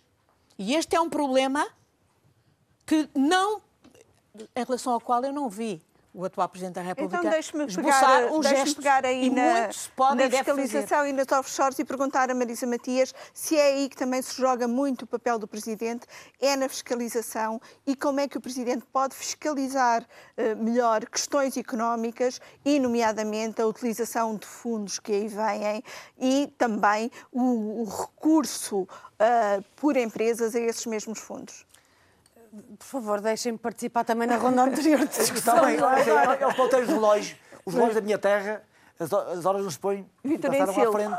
Se é ponteiros do relógio. Nós estamos a tentar. Passaram uma e passaram palavra. à frente também. Não, é assim, Já vamos assim, nós já, temos- já vamos, já vamos Sobre- assim, sobre este tema aqui também. Já vamos, sim. Ok. Se é ponteiros do relógio, os relógios da Terra. Ah, mas isto tem tido uma, uma, uma Estes ponteiros andam para trás e para a frente. Exatamente. Em relação à discussão que estamos a ter, eh, eu também E aos acredito... poderes do Presidente. eh, eh, em relação à questão anterior, e, peço desculpa, só, só vou tentar ser o mais sucinta possível, também acredito que o nosso primeiro combate é um combate político eh, e, e- e não de secretaria, é um combate político, é combater com proposta, com alternativa, mas eh, vamos ver. Em primeiro lugar, eh, o que está aqui em causa é se um presidente ou uma presidente deve ou não deve dar posse a um governo que tenha um ministro que defende a segregação de uma comunidade inteira ou que defende não tratar pessoas devido à sua cor de pele. É isso que está em causa. O que se passou nos Açores, eu estive ainda há poucos dias nos Açores, é eh, pela primeira vez que um governo eh, se formou eh, com a influência de um partido de extrema-direita, o que vimos foi imediatamente um programa de ataque aos mais pobres dos mais pobres. Eh, é um programa que faz depender esse governo de retirar apoios de 85 euros por mês a menores, porque a maioria que vai ficar sem esse apoio são menores, e a mulheres que cuidam, a mulheres cuidadoras e que têm dependentes a seu cargo. É isto que está eh, nesse programa que foi aprovado. E, portanto, eu pergunto-me em que medida é que eh, agravar as condições de pobreza eh, é eh, defender, cumprir e fazer cumprir a Constituição. Não é. E, portanto, o, o- Presidente ou a Presidente tem, de facto, que um defender, político. cumprir e fazer cumprir a Constituição, mas não é com palavras redondas nem meias, nem, nem meias palavras. É, é que estamos, de facto, numa situação em que temos que pensar diretamente. Aceitamos ou não aceitamos um governo onde há um ministro que pode segregar uma comunidade inteira, que pode excluir pessoas, por exemplo, tratamentos médicos por causa da cor da pele, etc, etc, etc. Aceitamos ou não aceitamos um programa de um governo que- cuja primeira eh, eh, consequência é atacar os mais pobres dos mais pobres e é ir contra eh, aquilo que está inscrito na Constituição de combater a pobreza e tratar toda a gente por igual. E é isso que está em causa. Em relação ao Governo da República, como foi aqui colocado, o problema nos Açores é que houve uma pressa enorme para não se fazer o que se fez quando foi eh, eh, no Governo da República. Porque no Governo da República chamou-se o partido mais votado, houve uma tentativa de se formar um governo com esse partido, não teve maioria na Assembleia, foi-se então buscar uma alternativa, assinou-se os acordos porque havia vontade de assinar esses acordos, foi-se votado. Aqui não. Aqui passou-se diretamente a uma solução que depende de uma força de extrema-direita. Em relação a isso, nenhuma normalização, nenhum espaço em relação a isso. Em Foi uma forma, Marcial Rebelo de Sousa, foi uma forma de queimar tempo, de passar, eh, não perder tempo com, com a posse no- no- do Governo dos Açores? Ora bom, hum, antes disso, hum, muito antes deste fenómeno que estamos a discutir, sem discutir, ah, até porque não quis estar presente, é também uma forma de não o valorizarmos, é não centrarmos para além de um certo limite o debate, que é isso que se pretende quando não se está presente. Mas, enfim, mas eu diria que em 25 de abril de 2018, num discurso na Assembleia da República, eu chamei a atenção para o que estava a crescer na sociedade portuguesa, fruto da incapacidade de uma parte do sistema político responder à necessidade do equilíbrio em termos de alternativa política em Portugal. E os movimentos sociais que também estavam a surgir e que não eram integrados pelas confederações patronais e sindicais. As pessoas não levaram muito a sério, era já visível desde 2017, ia subindo, subindo, subindo, como aqui foi dito, fruto de lacunas, fraquezas, eh, soluções insuficientes para resolver problemas dos portugueses. É verdade, é verdade. Bom, o que é facto é que isso foi acontecendo, pelo meio houve eleições, eu não exigi acordo escrito nessas eleições, porque não tinha dúvidas nenhumas sobre a constitucionalidade do apoio parlamentar das forças em presença. O meu antecessor tinha dúvidas, manifestou-as, eu não tinha dúvidas. Nenhum dos partidos suscitava qualquer dúvidas em termos de respeitar quer a Constituição, quer compromissos internacionais e fundamentais para a economia e para as finanças portuguesas. Em relação aos Açores, as dúvidas podiam levantar-se. E embora o processo fosse conduzido pelo representante da República no exercício dos seus poderes, ele fez muito bem em exigir acordos. Porque havia dúvidas. Aí havia dúvidas. Por causa de certos, eh, por exemplo, vou dizer, certas promessas avançadas, como seja de exercer poderes a nível regional que eram da República, em relação ao subsídio de reinserção social, hum, abolindo ou alterando os seus termos. Isso desapareceu nos acordos que foram celebrados. E, portanto, é evidente que a nível nacional, aqui foi dito por vários intervenientes, havendo dúvidas sobre o comportamento, aí faz sentido haver acordos escritos. Se for essa a situação, se ela jamais vier a acontecer. Mas acontecerá mais depressa se nós transformarmos em polo central da vida política portuguesa o que não deve ser. Quando o partido liderante da oposição tem figuras liderantes que dizem que é preciso haver um congresso para discutir uma realidade que é lateral da, daquele hemisfério político, essa realidade passa a ser central no hemisfério político e o Presidente da República não pode fazer nada aí nesse particular. Portanto, há aqui uma matéria de bom senso e de definição política. Nós assistimos noutros países ao que aconteceu. A realidade é que isso surge num hemisfério, cria problemas desse hemisfério e depois cria problemas no outro hemisfério. E o que é que se a faz? França foi o exemplo. E, portanto, e, e do que se trata é de lidar as, com essa realidade relativizando o que deve ser relativizado, não nas ideias que devem ser combatidas, mas na fulanização, na personalização e no protagonismo que querem ter aqueles que, sendo laterais, querem ser centrais no funcionamento do sistema político. Tino de Rãs, há pouco queria intervir. Eu falei, toda a gente sabe que desde 25 de Abril havia as notas. E as notas era o PS e o PST. Ponto, que era, era o dinheiro, metaforicamente, e depois haviam as moedas. E naquela altura em que a eleição em que Passo Coelho e o Paulo Porto ficaram à frente, ok, houve alguém que percebeu que as moedas também tinham valor, para dar conta certa. E as moedas do, do PCP, do Bloco de Esquerda, fizeram com que houvesse a geringonça. Só que depois, nos Açores, e na altura muita gente criticou nos Açores, uh, o giringalho pagou com a mesma moeda. Pagou com a mesma moeda. Na altura muita gente criticou, está a ver, o, o, o, António Costa não ter ganho, não ter mais votos e ter conquistado o poder com a ajuda das moedas. Não é? A nota precisava das notas para, precisava das moedas para... Depois, nos Açores, eu acho que aconteceu o geringalho, pagou com a mesma moeda. É a minha resposta. Mas o senhor, se fosse Presidente da República, não daria posse a António Costa, ah. conseguindo ele eh, uma maioria não, parlamentar? Eu não estou a dizer na altura de oposição, depois até gostei. O António Costa fez um bom trabalho, até aproveito para dizer que estou com ele. Neste momento estamos nesta guerra contra o Covid e, e temos estar todos ali nas trincheiras, na primeira linha, ok, dar o peito às balas. Não estou arrependido, acho que fez um bom trabalho, o António Costa, mas na altura não era o que eu pensava, tinha uma opinião diferente, como muitos portugueses, porque não era o único a ter uma opinião diferente, mas depois também, quando aconteceu nos Açores, eh, cá se fazem, cá se pagam. Agora que há uma coisa que eu tenho a certeza, eu respeito muito o Tribunal Constitucional, respeito muito os alvarás que eles passam, porque os partidos estão legalizados, não é mais que o meu, nem que PSD, nem que PS. A partir do momento em que, porque é uma casa de banho, Tribunal Constitucional, agora, há uma coisa que eu tenho a certeza, sei o que é a Constituição e eu costumo comparar a Carta de Condução. Eu tenho carta de condução e eu, quando saio de casa, tenho que pôr o cinto e em que vou a, eh, a conduzir e se houver um sinal vermelho, eu não posso passar esse, esse sinal vermelho. Está a ver? Não tenho dúvidas nenhumas que tem que respeitar os sinais. Não, tira-se o alvará, tira-se a carta. Quantas pessoas não têm carta e ficam sem ela?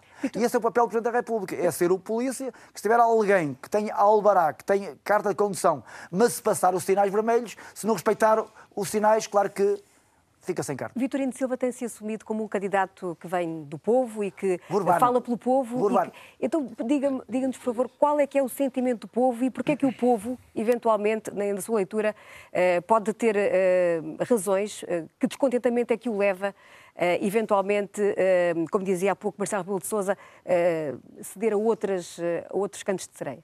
Ah, eu, eu quando digo que sou um candidato urbano, eu acho que sou o candidato estou em melhores condições porque eu jogo no país todo. Eu sei o que é a cidade e sei o que é a aldade. Uh, sei, mas eu, eu, tenho 24 anos e meio da aldeia e tenho 24 anos e, e, e, tal de cidade. Eu acho que o Presidente da República tem que conhecer o país todo sempre, não só em tempo de Mas o que, é, do que conhece, o que é, qual, é, qual é a razão do descontentamento?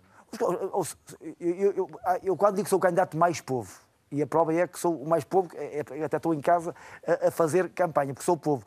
Porque isto é assim, porque o povo é quem sofre na pele. O povo, eu, quando alguém diz que quer ser o comandante supremo das Forças Armadas, claro que eu respeito muito as Forças Armadas, eu fui soldado e tive muito orgulho em jurar bandeira, ok? Mas também quero ser o comandante supremo das Forças Armadas, daquela gente que não está dentro dos muros, né? Porque eu, quando anunciei há cinco anos, na, na Escada das Verdades, ali junto à sede do Porto, porque é muito fácil quem está lá à frente, quem está protegido. Mas não está a responder, Vitorino, não está o a responder povo... as razões que encontra no, no, seu, no seu dia a dia de descontentamento das pessoas. É a economia, é, é a insegurança, o que é que. Não, é, o... é, é, que há portugueses de, de, de, de, domingo e outros de segunda, e o povo não pode ser de segunda, está a ver? Não pode haver português de domingo e, e de segunda.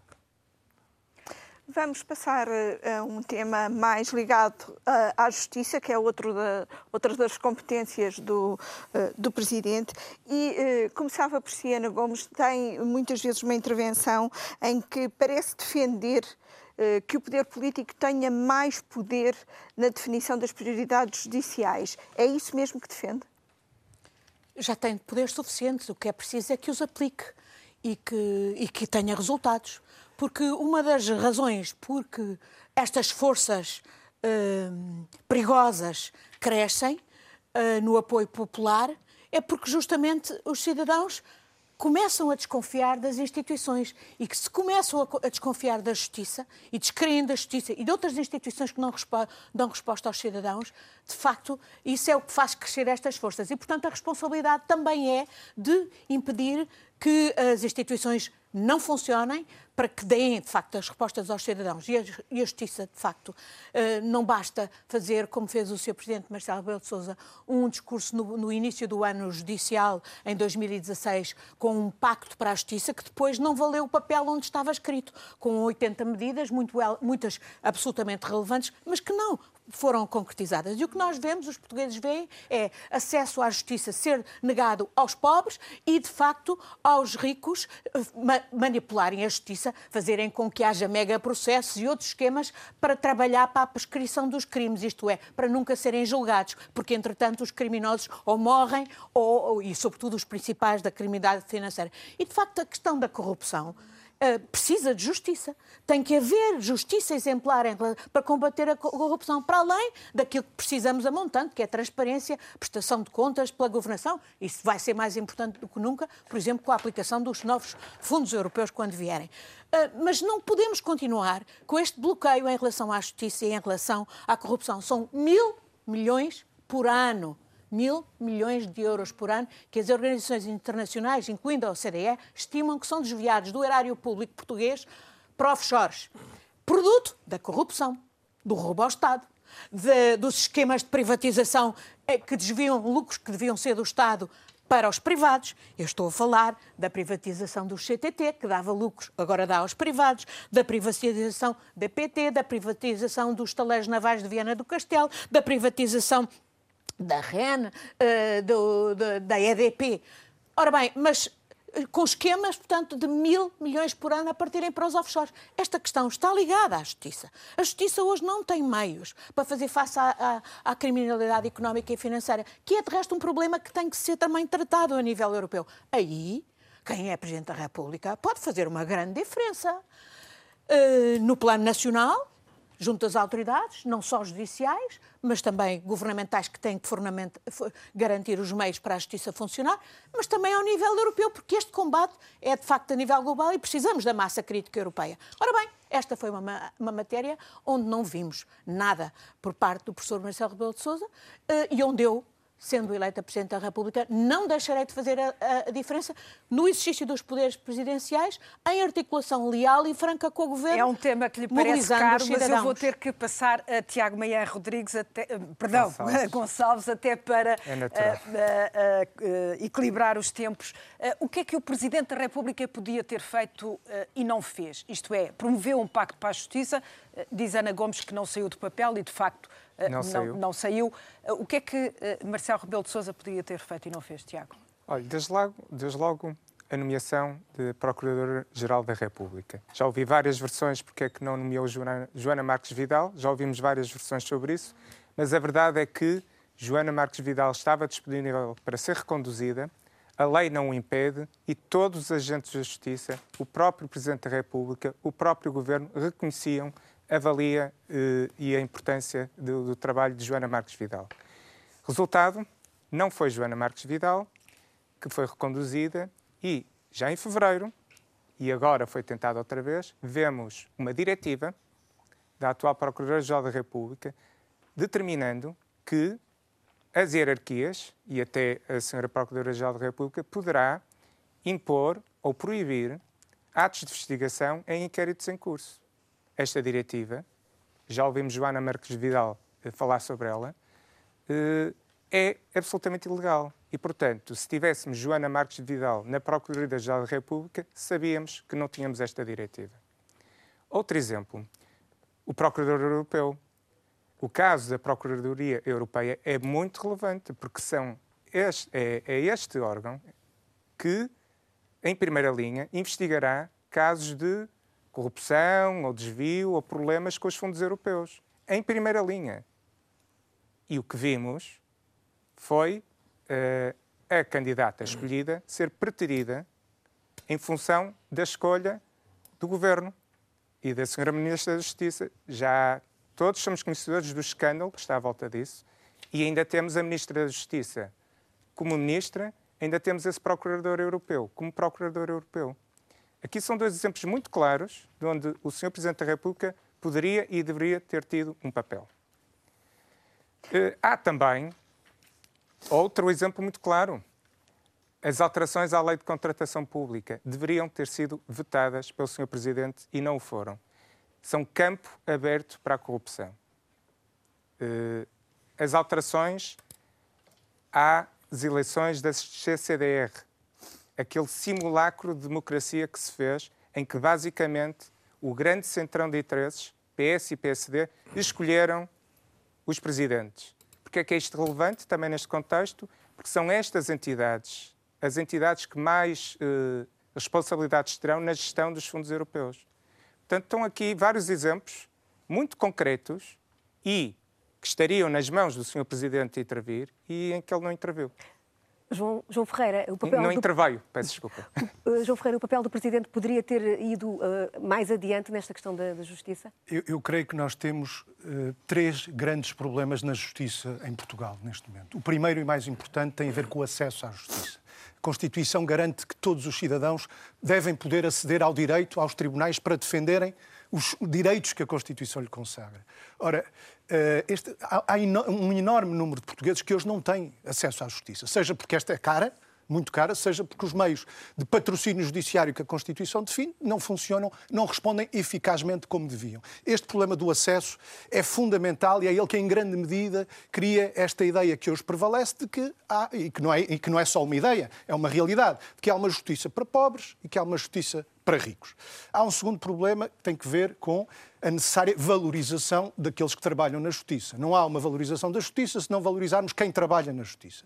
E hoje, eh, os vários corpos. É? Mas, uh, uh, olhando hoje, por exemplo, para aquela que é a situação dos advogados, dos jovens advogados, estagiários, altamente precários, com problemas de autonomia no desempenho da sua, eh, das suas funções, sem proteção social adequada. E, portanto, esta é uma questão também a resolver.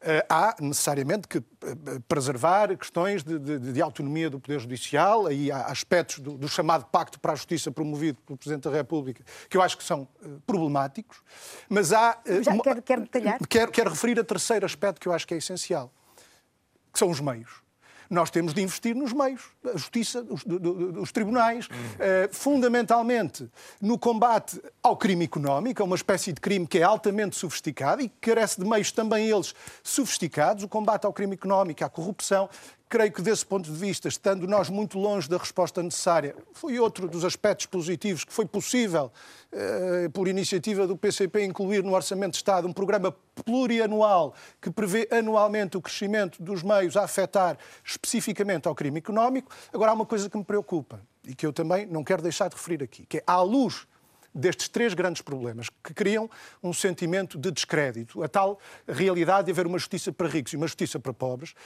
à luz desta realidade, nós vemos afirmarem-se concessões, do meu ponto de vista, populistas, de matizes diversas, sejam as que tendem para uma judialização uh, da política, sejam as, aquelas que tendem a trazer para o ordenamento jurídico ou constitucional português instrumentos que lhe são estranhos, por exemplo. Eu vejo com preocupação alguém a defender a delação premiada, a introdução da delação premiada no nosso sistema constitucional. Acho que isso não ajuda. Acho que, ao contrário da ideia, de certa forma, algo demagógico e populista que se possa ter, de que serve para prender criminosos, serve mais para livrar criminosos, para absolver criminosos do que propriamente para prender. Desse ponto de vista, temos experiências altamente preocupantes nos países onde há recurso a este instrumento.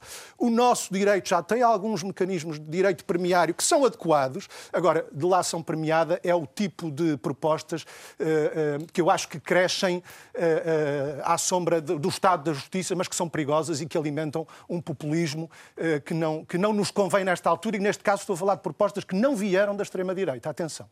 Já agora, permita-me só, não quero concretizar, há pouco dizia que tinha alguma preocupação em relação a algumas. Nomeadamente no que toca à autonomia do Ministério Público, por exemplo.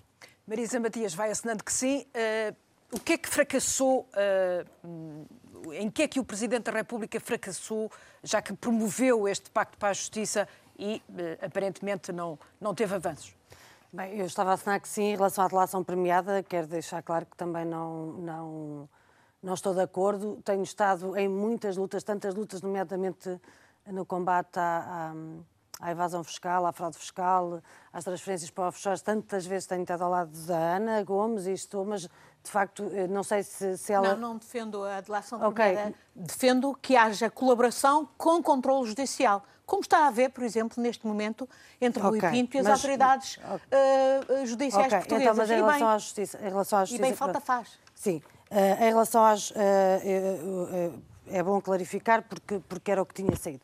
Em relação Portanto, que separa, justiça... Eh, não separa, afinal. É isso ah? que está a dizer. Não, temos, temos algumas diferenças, seguramente, mas não é sobre isso que eu quero falar. Eh, neste caso, em concreto, o que teria. O que... Tu também apoias os denunciantes, Marisa. E bem. E bem, e bem, claro. O papel, conheces bem a importância claro. a nível europeu dos denunciantes no combate à criminalidade económica e financeira e, designadamente, aos esquemas de desvio de recursos Portanto, dos Estados os sem delação premiada, é isso? Eu não, não concordo. São diferentes casos, são diferentes situações. É só situações... para verificar. Eu estou a tentar... Pronto, ok. em relação a isto, não é só porque eu, eu só tentei colocar os nomes, porque eu gosto de colocar os nomes nas coisas e os nomes das pessoas também. Eu percebi que o João, estava, o João Ferreira estava a referir-se a isso, eu estava a concordar e a dizer que discordava da Ana Gomes em relação a isso. Dito isto, eu concordo uh, que o, o, o, contrato para a justiça, o pacto para a justiça, não saiu do papel. Muitas coisas que foram ditas eu estou de acordo e há ainda uma outra que não foi referida e que eu penso que é essencial para nós termos confiança na, na justiça, que é a questão da morosidade. E, portanto, não é apenas a questão do acesso à justiça, não é apenas a questão, e bem, que, que, que, obviamente não existe acesso igualitário, as pessoas têm essa percepção porque ele não existe e deveria existir, não é apenas a questão das condições de trabalho e dos recursos uh, que, têm, que está disponíveis no sistema de justiça em Portugal, que de facto também tem que se trabalhar muito nessa área e para além do que foi referido, eu, eu recordo a luta que está a haver e que é uma luta, uh, do meu ponto de vista, que é tão evidente que, que a Caixa de Providência de Advogados e Solicitadores deve ser integrada na Segurança Social e temos tanta gente com esta dificuldade e que está a lutar e, portanto, há tantas, tantas áreas e depois é a questão da morosidade. E as pessoas perceberem que, sobretudo, em, grande, em relação àquilo que é o grande crime, chamemos-lhe assim, eh, a justiça nunca mais decide. Eh, e, e como que, é que se resolve que uma, a morosidade? Eh, resolve-se através de medidas que eu já referi nas outras dimensões, dando recursos, as condições profissionais, colocando a centralidade na justiça e, sobretudo, tendo um trabalho real e efetivo, sem interferir e sem misturar, porque os poderes são independentes ainda bem, mas fazer um trabalho efetivo para que uh, esta percepção, que tem alguma base da realidade, por isso é que é percepção, uh, de que uh, a justiça é sempre muito mais rápida e mais célere para aqueles que têm, que, são, que têm menos recursos, do pequeno crime do que para os grandes, eh, digamos assim, para o grande crime e o crime organizado. Uh, e, e, para isso é preciso meios. Para fazer uma investigação em relação à fuga de capitais para offshores, para fazer investigações em relação a portas giratórias, para isso é preciso ter meios. E essas investigações não são feitas e esse trabalho não é feito. E as pessoas ficam com a percepção real, que é a justiça tem duas ou três velocidades porque não há meios. E, portanto, como é que se resolve dando meios e em linha com aquilo que tínhamos dito? Mas, mas só para terminar, mas eu não desvalorizo mesmo a questão da morosidade, porque a morosidade mina a confiança que se pode ter no sistema. E o sistema de justiça lento, lento, lento, obviamente uh, coloca essa questão. Uh, e, e, e, é preciso uh, darmos as condições às pessoas e darmos as condições à, à justiça em Portugal. Deixe-me ir ali então ao Vitorino Silva. Qual é o problema? É meios eu, ou regras? Antes, que me esqueça, que eu não estou a ver o, o, o tempo, eu desde já pronto, fiquei muito contente de ver aqui as vozes da rádio e serem três vozes femininas. E há uma coisa que eu tenho a certeza, as sociedades mais organizadas são femininas, que é as abelhas e as formigas. E fiquei muito contente em ver aqui três mulheres, três vozes da rádio neste debate. Eu não ia embora descansado se não dissesse isto. Mas agora voltando à justiça. Obrigada, mas vamos à justiça. A, a justiça pode ser cega, mas o povo não é cego. O povo não é cego. E o povo sabe o que é ficção e sabe muito bem o que é a realidade. O problema é que às vezes a justiça, as pessoas da justiça, confundem a ficção com a realidade, sabendo o que é a ficção e o que é a realidade. Esta é a minha resposta sobre a justiça. Para terminar esta ronda sobre justiça, termino com o Presidente. Foi aqui acusado de ter feito um pacto que não valeu para nada. Ah, como é que responde a isto? Bom, realmente o pacto só muito parcialmente foi aplicado. Foi o único, em toda a vigência da democracia, conseguiu ter o apoio de todos os parceiros judiciais, que é muito difícil. Mas depois os parceiros políticos não aplicaram muito esse pacto, naquilo que era mais fácil aplicar. Não obstante, houve uma melhoria do estatuto das magistraturas, não houve, aqui foi dito bem, a melhoria do estatuto de outros protagonistas da justiça, funcionários judiciais, solicitadores, advogados com situação mais precária, é facto. A lentidão continua a ser um problema. Há uma questão em que eu mantenho uma posição, mas como sabe é ultraminoritária. Eu, sou, eu defendo que é constitucional a criminalização do enriquecimento ilícito em determinados termos, e há quem tenha já explicado que isso é constitucional, mas não é já é pacífico. Concordo com a ideia de que é preciso reforçar, que não tem a ver com a delação premiada, é outra coisa completamente diferente, e aí acompanho o que foi dito por todos. Hum, é preciso reforçar os meios reformar o TCIAP. Eu fui duas vezes ao TCIAP apoiar o TCIAP e uma das vezes custou-me que um arguído famoso me realmente atacasse, mas eh, de facto foi concebido numa época e hoje tem um conjunto de atividades brutal e esse conjunto de atividades significa um reforço de meios e uma revisão porventura orgânica. Sou sensível às questões da autonomia do Ministério Público, eu não ter recebido mais uma vez o Sindicato dos Magistrados do Ministério Público para se falar dessa matéria. Sou sensível à ideia da contratação pública e daí ter vetado um diploma em que realmente o controle que era efetuado pelo Parlamento era um pró-forma em relação a fundos avultados veio aí da Europa. E depois há um problema de fundo que tem a ver com as offshore. Felizmente que tem havido a nível europeu com projeção interna em várias legislação, um aperto da malha, e isso tem sido positivo. E não se pode dizer que o governo não esteja empenhado nisso e que a maioria que o apoiou na primeira legislatura não estivesse, apoiada, não estivesse empenhada nisso. Não se pode dizer isso. Mas depois há realmente situações periódicas de apelo a que eh, entidades em setores-chave da economia portuguesa sejam objeto de transferência não é para privados, é para privados através de fórmulas que não servem necessariamente hum, a economia nacional em termos de transparência. Houve uma batalha a propósito da Caixa Geral de Depósitos, foi ganha e foi importante para o país. Há um debate em curso sobre a TAP, como sabem, mas que também é importante para o país.